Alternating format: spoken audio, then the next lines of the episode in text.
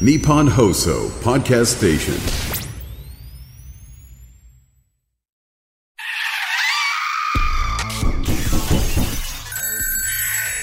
島田秀平とオカルトさん島田秀平とオカルトさん怪談都市伝説占いさまざまなオカルトジャンルの専門家をゲストにお招きしディープな話を伺っていく島田秀平とオカルトさん第150回の配信です。ゲストは前回に引き続きもののけの迷いが川口秀幸さん上田龍馬さんです。お願いいたします。よろしくお願いします。コビンチョロです。絶対いるんだ。コビンチョロですっていうコビンチねョロです。はい。お願いいたします。自信ないんでしょうね。すっごく毎回。滑り込ませるように、ね、そうなんだあよね。の尺はあんま取らないようにしよう。しっかりこう置きにはいかないですもんね、なんか滑り込ませるようにスッと打ってって感じですもんね。添えるようなとそういう、はい。そういうだけ。そういうもの的な感じであのーまあねこちら番組の方では夏にね SOS グランプリっていうのをねやらせてもらってまして、初代チャンピオンが川口さんで、はい。まあ、上田さんは第3回惜しくも、まあ、準優勝だったっていうね、はい。まあ、そんな2人でやってるんですけども、はい。この SOS グランプリについて僕らの先輩、バナナマン設楽さんから何か言われたらしいですね。去年あのちょうど事務所で僕ら撮影した時に町田さんお会いした時にあの今度ラジオに出てくるなみたいなバナナムーンね。バナナさん、うん。あのお邪魔させていただいて、はい。でその時にあのまあ僕のこうプロフィールであったりとか、えー何を持ってるんだろうみたいな時に、えー SOS1 グランプリ初代チャンピオン。書いてんのプロフィールに。書いてます、まあありがたいですけどね、うん、SOS1 グランプリって「えお前なんチャンピオンすごいじゃん」ってなって でちょっとどういう大会だったのって言ったら、えーまあ、4名で戦って、えーまあ、島田さんのこう島田秀平さんのオカルト3の SOS を取って SOS1 グランプリチャンピオンです身内じゃねえか。すっごいしっかりと言われましたね正論を。同じ事務所の先輩がやってる大会で優勝っていうのをプロフィールにもでかでかと書いてはい。やってるわけですもんね、もらってタイトルですからねタイトルも。ありがとうございます。そうです。あの SOS グランプリなんですよさっきから。さっきからその SOS1 グランプリってすっごいなんか言ってくるなと思ってすいませんましたけど SOS グランプリ。だからカクさんこういうところですよね。その、まあ、ちゃんと書くけどちゃんと把握してないい ういや、そんなことないです。いや、これもうすぐ修正します。SO グランプリ。S、全然ダメだ すみません、これもう本当。頼みますよ初代チャンピオンなんだから、本当にで川口さんが活躍すればするほど、はいあ SOS グランプリすごい、いや危なかったですね危なかったよね今こう和和和まで行って一回食い止めましたねこっちは。ちょっとメール、はい、紹介させていただきます。ちょっとね、これ、長文対策でね、ちょっとすごい体験談がね、ありますんで、ちょっと聞いていただきたいと思います。こちらはね、ラジオネームピンクシャドウさん、38歳男性の方から送っていただきました。ありがとうございます。学生時代の体験談聞いていただきたいと思います20代のですね前半ですって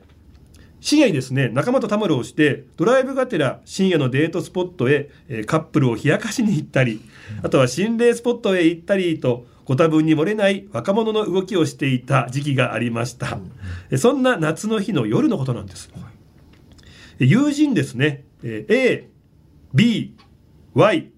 と私の4人。A 君 B 君 Y 君、えーこのねピンクシャドウさんの4人、えー地元のですね、えー場所から Y の車に乗って某トンネルに出向いたんです、正確な時間は覚えていませんが出発地ですでに深夜12時を超えていたと思います、えートンネルの脇にですねハイキングコースへの入り口の一つであるコンクリートの階段がありました、手前のちょっとしたスペースに車を止め階段の下まで到着したんです。えコンクリートの階段全部で40段ほどあったでしょうか。え階段の先は山道のハイキングコースへと向かっていきます。街灯が届くのはちょうどコンクリートの階段が終わる場所あたり。その先は真っ暗な森林です。えーハイキングで訪れていたことがあったのでなんとなく勝手知ったる気持ちでした。えー心霊スポット巡りはしていましたが怖い気持ちはありました。あらかじめコンクリートの階段までということで話をつけ登ろうとしたところ誰からともなく「ああのあれやろうよ。あのグーリーコーのやつ」あのありますよね。じゃんけんでグーで勝ったらグーリーこうパーだとパイナッツプールみたいな。でビビり散らす気持ちを紛らわすために遊びを取り入れて登ろうということになったんですがこれが良かったのか悪かったのか。えー序盤私は勝ち続けてしまい一人だけ上の方に行ったんです。後ろを見上げれば真っ暗な森。えー5分から10分ほどしてようやく全員が上段へ迫り片腕を伸ばせばみんな手の届くくらいの位置へ。そしていよいよ次に誰かが勝ったらコンクリート部分が終了というところです。終わったら帰ろうねと話をしていた最後のじゃんけんをしようと思ったその瞬間なんです。ピリリリリリリリピリリリリリリリ携帯電話が鳴ったんですみんなでうわーっと声を上げました当時はまだスマホではなくいわゆる携帯の時代です。着メロが嫌で通常の着信音を設定していたんですがすぐにみんな私の携帯が鳴ったと気づいたんです。もはや深夜ですよ。親が心配で電話をしてきたんでしょうか。自分も含めみんなで「おい誰だこんな時間に？ふざけんなよ!」と驚きとともに文句を垂れで一旦和みつつ未だポケットで鳴り続けている携帯を見ると正面に立っている Y からの着信なんです。え？おい Y なんだよお前やったな私は携帯の画面を Y に見せ「おいもういいから切れよ!」と、えー笑いながら切ることを促したんです。A も B もともに呆れた顔で私と Y のやり取りを見ていますが Y は両ポケットの裏地を出して「いやいや見て見て見て俺携帯持ってないって俺の携帯車の中だよ」3人で「またまた」などと、まあ、そういった空気を作ったんですが一瞬の間とともにみんなで目を合わせ一斉に階段を駆け下り車へ向かいました。まあ、Y はね人を驚かせるのがとても好きなんですが自分自身がビビリなところがあり車に戻るなりすぐドアのロックを開けようとしますがこれなかなか鍵穴に入りません鍵が。当時はまだリモコンじゃなかったのでその間も恐怖でもう恐怖でたまりませんでした。ようやく乗り込みエンジンをかけ走り出そうとしますがマニュアル車だったためエンストを繰り返しかなり焦っています。いや慌てるなワイワイ焦る。運転もゆっくり行けよ。安全運転できよ。これで事故ったら奴らの思うつぼだぞ。とみんなで落ち着かせますがどうにもなりません。見えていないのに「やつ」とか言ってる時点でまあ Y 以外の我々もとても焦っていたんだと思います。ようやく落ち着きを取り戻したところ通りに見つけたコンビニに駆け込み塩を買いそれぞれに塩をかけ車は外から中まで全てに振りかけ気休め程度のお払いをしました。Y の携帯を確認するとやはり私の携帯の着信履歴と同時刻階段にいた時間に私への発信履歴がありました。ただですね当時、えー誤操作防止スイッチというのがありましてそれがオンになっていてその状態で発信したことになってるんですがあれおかしいと思うんです。あの場で何かを見たわけではありません。しかし確実に起きたあの現象は我々4人に何を伝えたかったんでしょうか。すごい話ですね。すごい話だ。あのまあ僕ら階段やってるんで、はい。こんな感想になっちゃうんですけど、はい。い、い話ですよね。いい話なんですよ。これでもその携帯が車の中にあったってことは車その後大丈夫なんですかね？そのまま一緒に帰っちゃってとか。そうか。その時車の中にいたってことか、はい。はい、怖っ。一緒にこう誰かのところについてっちゃってじゃないですか、確かに確かに。お払いがちゃんと意味をなしてたのかどうか、しようね、まあやらないよりはって感じかもしれませんけどね、イマルさんでしたっけ？あのさんまさんの娘さんね、はい。あのみんなであのご家族いろんなねあのお友達とか、えーお母さんお父さんみんなこうなんか集まってなんかはい。いっぱい家族がね。でなんかわかんないけどみんなでなんかこっくりさんやったらしいんですよ。もう何個も何個も。なんで？なんでですよね、はい。でまあ夕方ぐらいで皆さんお帰りになられて、ってなってから家の電話になんか変な電話がいっぱいかかってくるようになったんですって、でこれっていうのがもう出ると無言電話で切れちゃうみたいな、であんまりにもかかってくるから、もう結構前の話なんですけど、はいなんかあの逆探知じゃないですけど、うん。はい。どっからかかってきたのかっていうのをもう調査会社に依頼してみあの見たらしいんですよ。はいしたら1週間後ぐらいに、あのーその調べました。この電話でしたよ。番号は。ここからかかってきましたよ。っていうのが、はい。一覧でこう紙に書いてあったらしいんですけどもその番号っていうのが全部大竹しのぶさんお母様の携帯の番号だったっていう。えもちろんかけてないんですよそんなことね、でもなぜかこっくりさんやってから 変な電話がかかってくる。なんだなんだと思ってたらそれ全部お母さんからかかってきてた着信だったっていう。へでお払いしたんですって。そしたら亡くなったっていう。何なんですかね？なんか霊ってうん。勝手にこう電話使ってとかかけてくるってことあるんですかね？そうですね、まあ、僕も SOS グランプリ、うん。川口さんが優勝した回にも僕出させてもらってて、でそこでちょっとお話ししたドッペルゲンガーのお話はいはいはい。でも、その今自分が目の前で見てるそいつから電話がかかってきてで、まあ、そこでやり取りするんですけど気が付いたら目の前のそいつがいなくなっててで最初拍手してたのが電話口のそいつに拍手が映っててで気持ち悪くて切って次の日にあれ何だったんだって聞いたら俺は別のところにいた。で発信履歴いや僕俺は着信履歴残ってるけどって見せてもらったらそいつの携帯には発信履歴が残ってないっていうパターンもあったりとかするから、こう意外とこういう電波的な機器に干渉するっていうのは例の話では結構多いのかなとは思いますね。いやでもなんか素晴らしい話というかいやめいやちゃくいいよかった。もう何もなくてよかったです。けど、はい。まあそうですね。マジで怖い話でした。いやいい話やった。ありがとうございました。さあ、えーこの後ですね川口秀之さんに怪談話を披露していただきます。最後までよろしくお願いいたします。お願いします。島田秀平とオカルトさん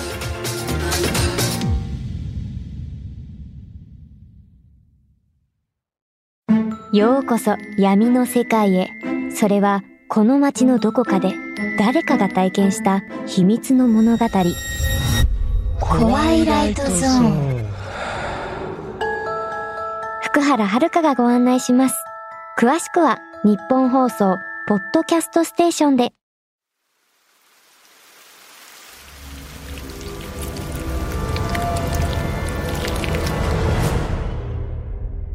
島田秀平とオカルトさん。それでは川口秀之さんよろしくお願いいたします。お願いします。川口秀之です。僕あのいろいろこう肩書きというかこう会談会の末っ子であったりとか、えーまあ島田秀平さんのこう番組の、まあ、チャンピオンとかある中で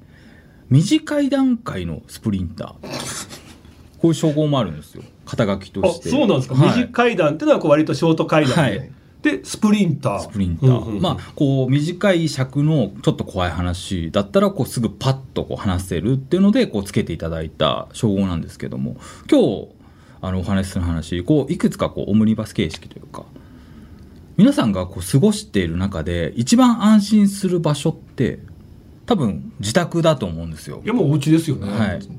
で僕こういただいた投稿会談の中でこう A さんという50代の男性の方がこう自宅で体験した不思議なお話っていうのがあって、はい。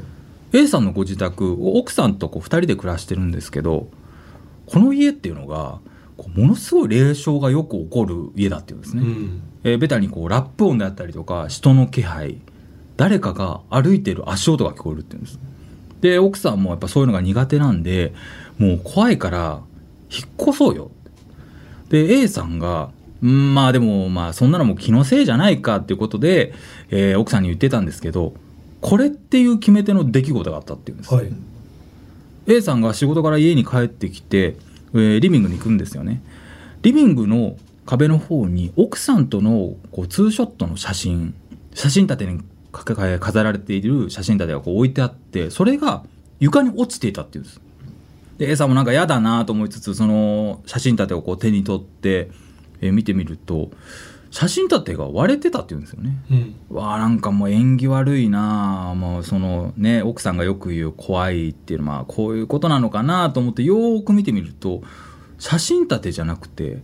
写真立ての中の写真が破れてたっていうんですよね。うんそれが奥さんとこう A さんの間をこう引き裂くかのようにこうちょっと破れてるその写真を見た瞬間にあこの家このまま居続けると何か自分たちに良くないことが起こってしまうんじゃないかってことでお引っ越しを決めたっていうそんなお話がまず自宅であって、えー別のこの後輩の A 君っていう子も自宅で変な体験をした。ほこの、まあ、A 君もう芸人辞めちゃったんですけど朝ね、えーまあバイトの支度をするためにこう準備してたんですよね、えーお風呂入って出てきてこう着替えてて、えー上のこうシャツ着て、えーズボン履いて、えー靴下履こうとしたら靴下の中に自分の足じゃない足の感覚があるってういうんですでなんだこれと思ってすぐ靴下を放り投げるんですけどそのねさっきのこう誰かの足かわからないような感覚が気持ち悪くてもしかしたらその家何かいるんじゃないかそう思ってやっぱりその家ずっと住み続けるのは怖くなってしまって、えー引っ越しを決めた、まあ、こう自宅でのこう、まあ、不思議な体験談っていっぱい聞かせてもらう中で僕もねあのちょっとやっぱ変な体験をいくつかしてるんですよ。はいえー去年、えー9月頃にあのワンちゃんをお迎えしまして、えーワンちゃんをね迎えていくと霊障ちょっと落ち着いたかなって思う反面これってどういうことなんだろうっていう体験をして夜自分のこう寝室で寝てるとあの寝室ね床フローリングなんですよ。フローリングの床をみたいな。うん。ワンちゃんのこう爪でこうフローリングの床をこう走り回ってるような音がしますよね。はい。であもしかしたらこう寝る時にこうケージであったりとかそこから出ちゃってあなんかもしかしたら寝室の方に来ちゃったのかなと思って電気つけて確認するんですけどもちろんワンちゃんいないんですよ、うん。あれ？でも今結構はっきりめにこう床をこう何か爪でこう歩くような音がしたから気のせいじゃないよな。ましてや隣人のこう生活音の響き方でもないし今の音何だったんだろうな。そう思った矢先何日かして夜中までこう編集の作業をしてて、えー、大体ね2時半とかまでやって、えーもう寝ようかなと思って寝室で寝たんですよね。で電気を消して僕ねあの左向きに横になって寝るんですけど、はい。その手元に携帯を置いてこう動画を流しながらこういつの間にかこう寝落ちしてるっていうのがこういつもの習慣でして。でその日もこう横向いて動画を流してで気がついたら動画の画面が消えてたんですよね。うんでもなんとなく外の明るさ的にもまだその5時であったりとか明るい時間ではないな。おそらくまあ3時半とか、まあ、4時前ぐらいなのかな、まあ、寝てから1時間も経ってない。そう思ってもうちょっと寝れるなと思ったら薄明かりの中で自分のこの携帯枕元に置いてるはずなんですけどそれの数センチ先に人の頭のようなものがあるんですよね。うん。でそれがこう暗がりなんですけど形的にははっきりと人の頭のサイズなんですよ。で怖くなっちゃってもう一回目閉じるんですよね。まあそんなわけないと、まあ、人の頭がこんな自分のこう横にあるわけないと思って一回閉じてもう一回パッて目開けたらそこにワンちゃんの頭が置いてあるんですよ。ねお置いてあるはい置いてあるというかまあ人の頭だったものが今度ワンちゃんの頭になってうん。なんかこう生首というかででもそのワンちゃんの頭っていうのが自分の飼ってるこうワンちゃんではなくてこうダックスフンド。お明らかに違うわけですか、はい、僕の飼ってるのはまあキャバリアっていう犬種なんですけど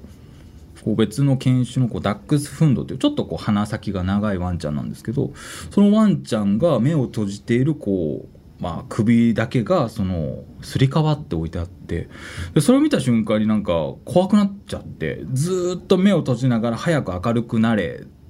て気がついたら外の明かりがまあ入ってくるぐらいの明るさになってまあ何時間経ってたのか分かんないですけど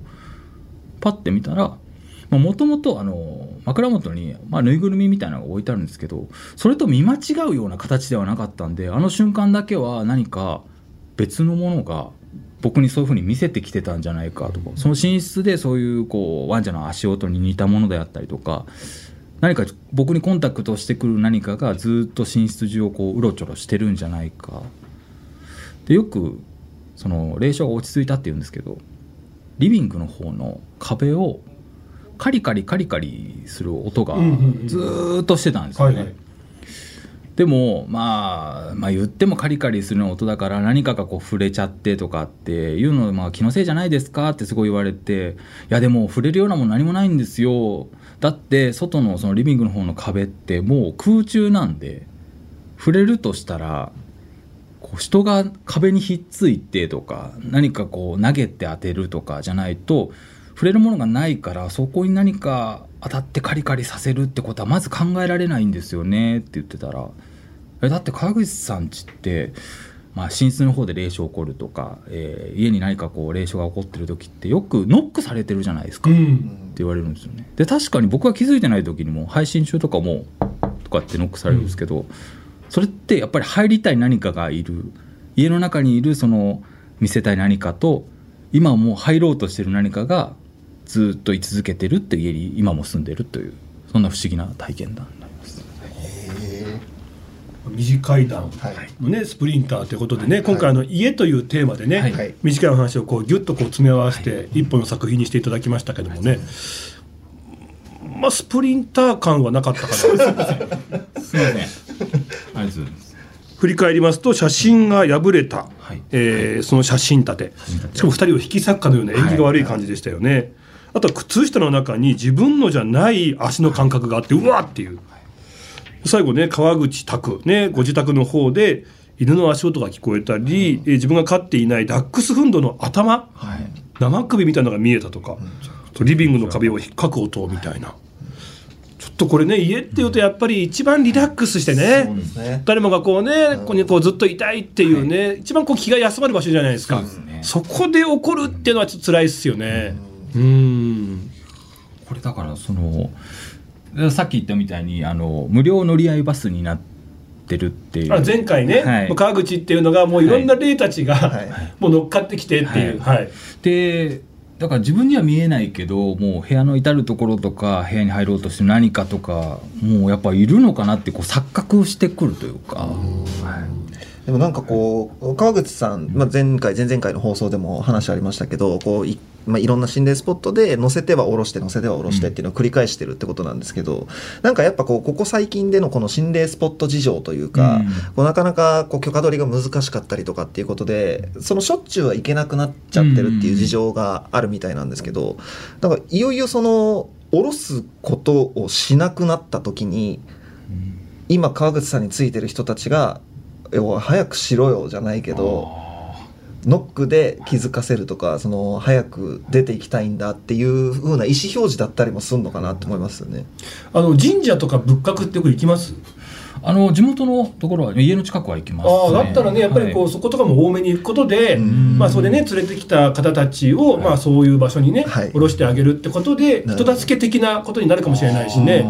ちょっとだから人よりも多めにねそうですね。ちょっと足運んでもいいかもしれないですよね。あとあの心霊スポットの空気を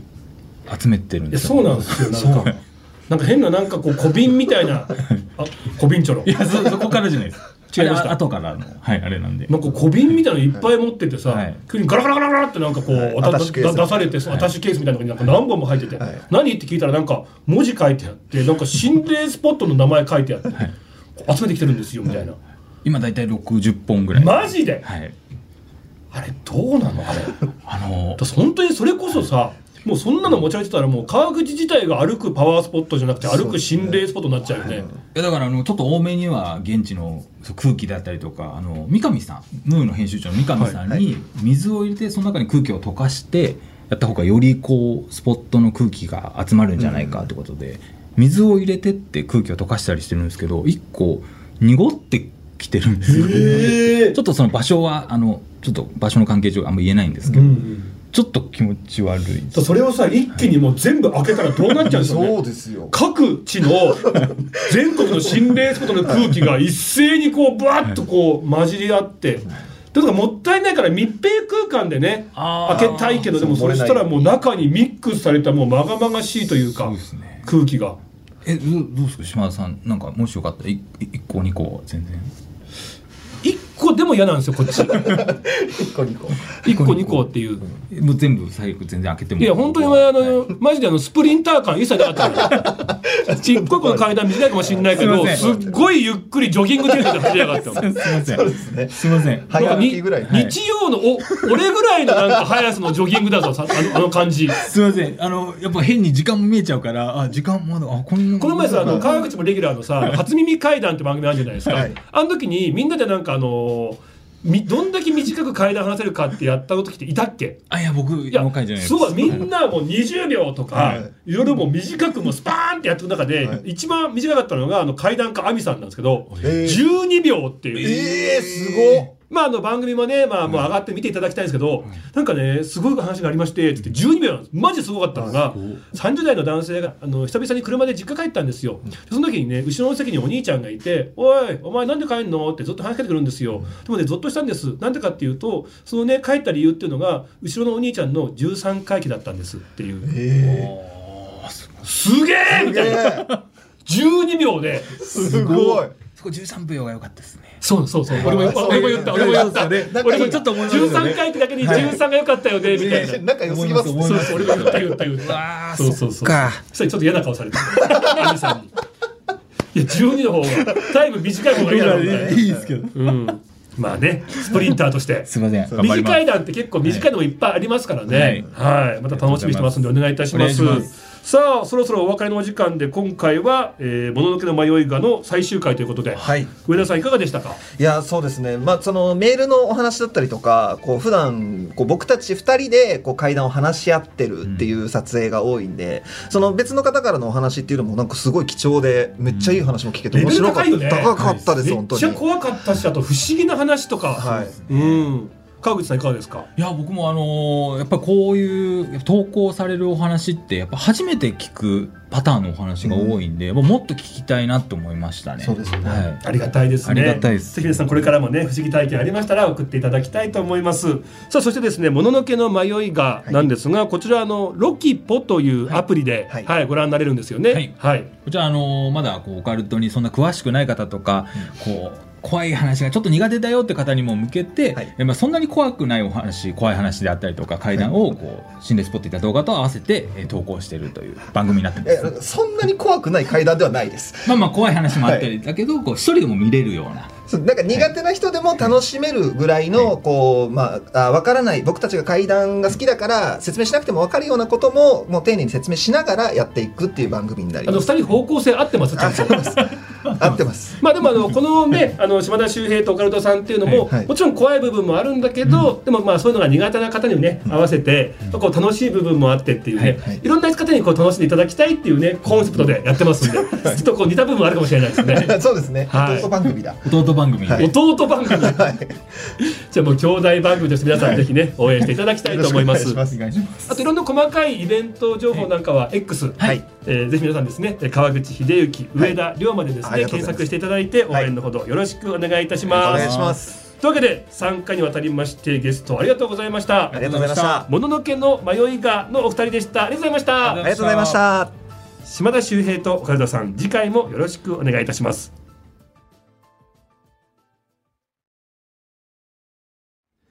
島田秀平の開運ワンポイントアドバイス